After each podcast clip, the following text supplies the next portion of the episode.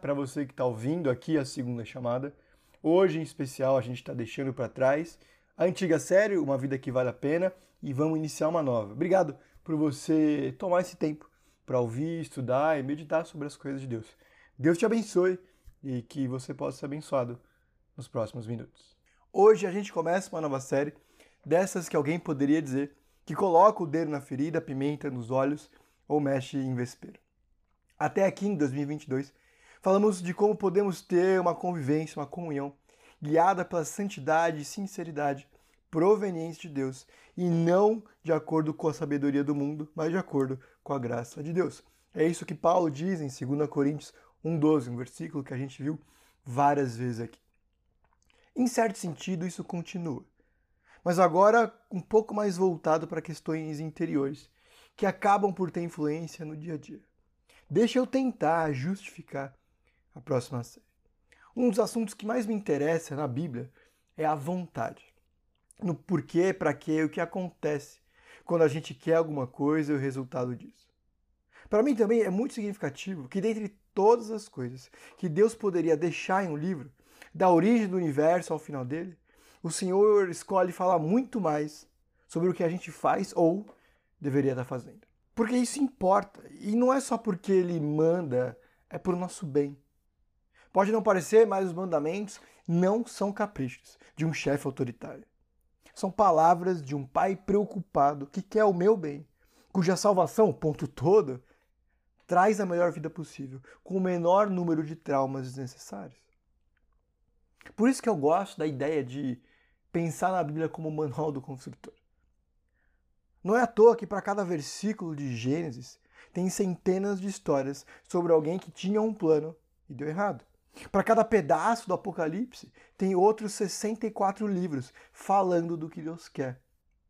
Mesmo que eu não soubesse mais nada da Bíblia, seria possível chegar na seguinte conclusão: tem alguma coisa errada com a gente. É por isso que Deus tem que falar tanto sobre o que a gente faz, deveria estar fazendo ou não deveria. Então, qual que é o nosso problema? Vamos lá. Bom, porque isso aqui já é um, áudio de igreja, alguém fatalmente diria é o pecado. É verdade, mas qual? Bom, a nossa natureza, tá bom? Que aparece quando?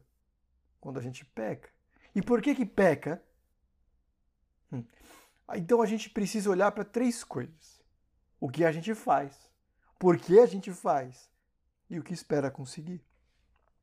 Enfim, essa nossa nova série, sequência de conversas, vai ser sobre os chamados pecados capitais, cujo nome será Paraíso Perdido, justamente porque cada vez que a gente escolhe o mal, perde a oportunidade de desfrutar da boa, perfeita agradável vontade de Deus.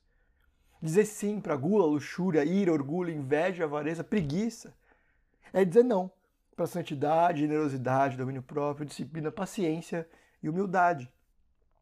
O negócio é que vários cristãos ao longo da história tentaram chegar a uma lista dos nossos principais problemas. O primeiro foi um tal de Evagrio Pôntico, no final do quarto século. Ele decide para o deserto para enfrentar Satanás, tipo Jesus. Por algum motivo, correu o rumor que ele estava vencendo. Então, outro monge, chamado Lucius, pede para que ele escreva a estratégia dessa batalha e como que ele tem chegado à vitória. Entre as várias contribuições que Evagrio deixou, uma delas deu origem a essa lista. Então, hoje, dessa vez aqui que a gente está conversando, não vai falar de nenhum específico. Mas eu quero lembrar do risco, que é virar as costas para Deus. E o resultado disso. Essas abominações também são chamadas de mortais, porque todo pecado traz morte. Você ganhou a estrelinha quando era criança na igreja, por decorar Romanos 6,23. Pois o salário do pecado é a morte. São mortais no sentido de que, tendo a rédea, tomando conta da nossa vida, espírito, alma, corpo, tudo que a gente é, vão nos levar para um caminho de destruição, desperdício e dependência. C.S. Lewis, o mesmo que escreve Crônicas de Nárnia e imagens muito belas, ah, diz o seguinte sobre nós. Nós somos criaturas desinteressadas, brincando com bebidas e sexo e ambição enquanto uma alegria infinita nos é oferecida. Como crianças ignorantes que querem fazer tortas de lama em meio à sujeira, porque não conseguem imaginar como seria passar um feriado na praia. Ou seja, do mesmo jeito que ceder à tentação não tem qualquer outro resultado que frustração, mesmo que gere prazer, estar perto de Deus também não resulta em nada além de bênção, mesmo que pareça ruim.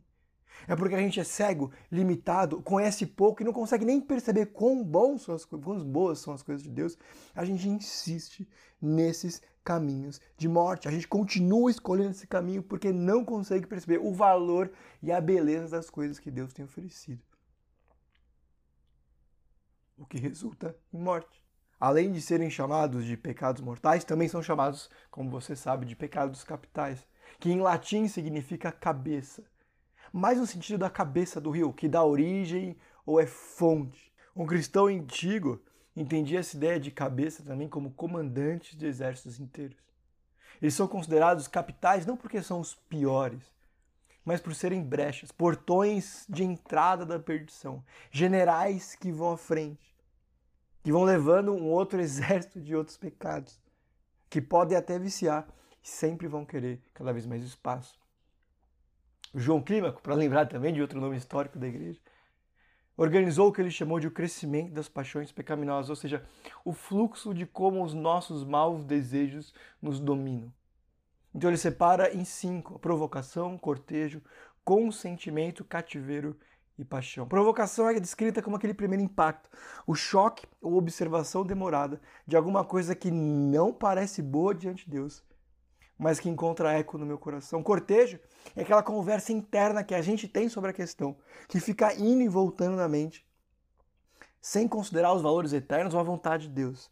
É quando a gente deseja, faz planos, imagina, volta à memória.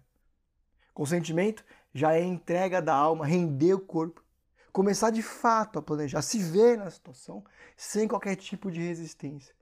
É tipo a aceitação naquela, naquele processo de luto.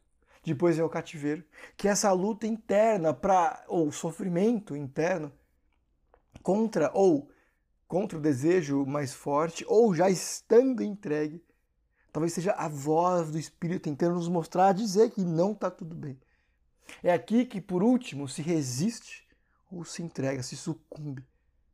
Aquilo que por tanto tempo foi alimentado e talvez já tenha sido iniciada a prática.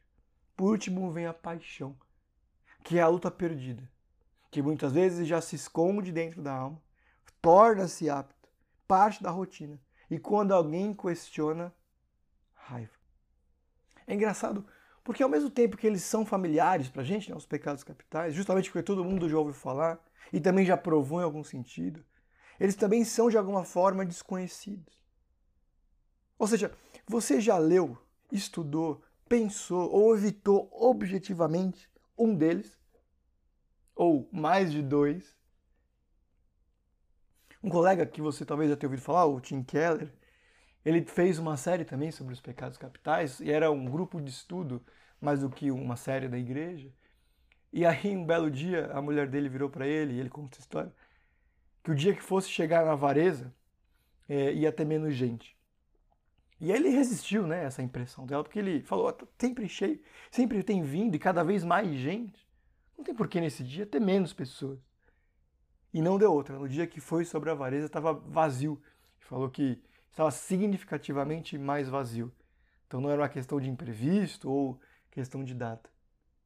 E pensando sobre isso, conversando com as pessoas, depois ele notou que as pessoas deixaram de ir porque elas não se imaginavam tendo problema com isso.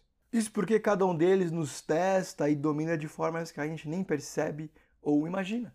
A raiva tenta proteger o amor fora de ordem. Ela explode com o que me importa e frequentemente negligencia as coisas que ofendem ou desonram a Deus. A preguiça tenta controlar a vida, preservar o conforto, temendo ser interrompida pela necessidade dos outros.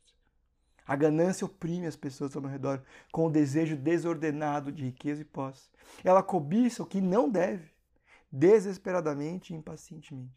A gula procura comida para satisfazer algum desejo mais profundo, seja por conforto, propósito ou controle. A luxúria, por exemplo, é um desejo sexual que desonra o próximo e desconsidera a Deus. Ela irracionalmente se aproveita do sexo, do ficar, qualquer coisa no caminho, para obter ganhos egoístas, acreditando que esse prazer vai preencher o vazio que a gente sente.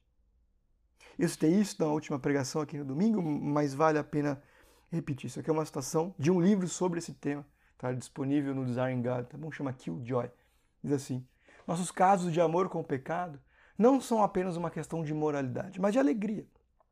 Não se trata apenas de fidelidade a Deus, mas de encontrar a nossa realização mais profunda e satisfatória. Muitas pessoas pensam que seguir Jesus significa entregar a nossa felicidade, desistir dela. Então você pode desfrutar de uma vida divertida, apaixonada emocionante aqui, por um curto período de tempo, ou viver uma vida sem graça, chata, mas segura sempre com Deus. Essa mentira é um campo de concentração silencioso mais violento, que cerca homens e mulheres, mantendo-os longe de Deus e torturando-os com prazeres menores, que só levam a uma morte rápida e sem fim. Se você quer ver-se verdadeiramente feliz, mesmo nessa vida, cercado por tudo que é bonito, divertido, emocionante nesse mundo, você quer ser encontrado com Jesus. Cristianismo não é sobre, não é meramente sobre corrigir os meus maus hábitos, mas encontrar sentido e satisfação para a própria existência da maneira mais profunda possível.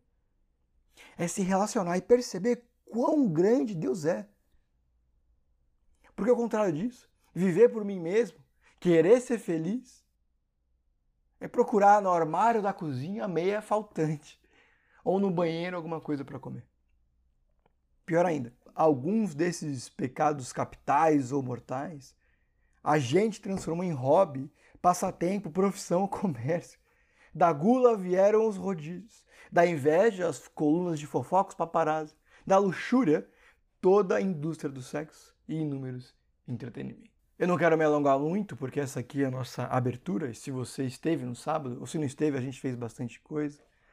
Eu queria só ler alguns últimos versos e investir neles os últimos minutos. Romanos 8, do 1 a 3, diz assim: Miserável homem que sou, quem me libertará do corpo sujeito a esta morte? Graças a Deus por Jesus Cristo, nosso Senhor, de modo que com a mente eu próprio sou escravo da lei de Deus mas com a carne da lei do pecado. Portanto, agora já não há condenação para os que estão em Cristo Jesus.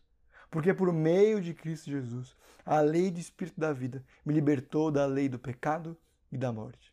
Porque aquilo que com a lei for incapaz de estar faz, de fazer, por estar enfraquecida a carne, Deus o fez, enviando o seu Filho, à semelhança do homem pecador, como oferta pelo pecado.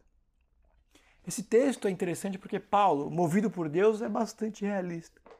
Ele sabe do poder do mal que habita em todos nós, inclusive nele, mas também reconhece do ainda maior poder de Deus. No meio disso tudo estou eu e você, lutando contra mim mesmo e sendo refeito por Deus. Talvez alguns, já ouvindo aqui o próximo tema, já estejam desconfortáveis, outros indiferentes e também tem os interessados. Para todos, Deus tem alguma coisa a dizer. Primeiro, independente da sua luta, ela já foi vencida por Deus em Jesus. Amém? O poder do Espírito, o poder do Espírito de Deus, te capacita a se livrar do que quer que seja. Alguns assuntos serão sim dolorosos de ouvir, incômodos, e tanto a sua agenda quanto o seu coração vão te afastar. Um, porque o mundo já os maligna. O outro, porque é enganoso. Faça a questão. Ouça aqui a nossa segunda chamada. Eu não sou o melhor pregador do mundo, não tenho ilusões sobre isso. Mas é o que tem. é o que tem. Estude, ouça, medite, converse com pessoas à medida que nós todos fomos confrontados. Segundo, é, mesmo que você não lute com nenhuma dessas coisas, elas todas te tentam. Quem está de pé cuidado para que não caia. E como a história que eu contei, é possível que alguns desses pecados sejam um problema. É que a gente nunca percebeu ou deu importância. Por último, talvez você hoje esteja numa boa posição espiritual, razoavelmente firme. Graças a Deus por isso. Mas deixa eu te dizer, Deus quer te usar na vida dos outros. E isso acontece principalmente aprendendo mais das coisas dele e dos nossos problemas. Tá bom? Então, Deus te abençoe, Deus te capacite, que Ele fale ao seu coração, que a gente possa estudar essa nova série, ser confrontado pela palavra dele, consolado pelo seu amor, transformado pelo poder do Espírito e ser útil na vida uns dos outros. Independente da história, independente se vem na igreja ou não. Porque a palavra de Deus nunca volta vazia e ela tem poder. A gente precisa ser transformado por ela e continuar sendo usado por Deus na vida das outras pessoas. Amém? A gente se vê.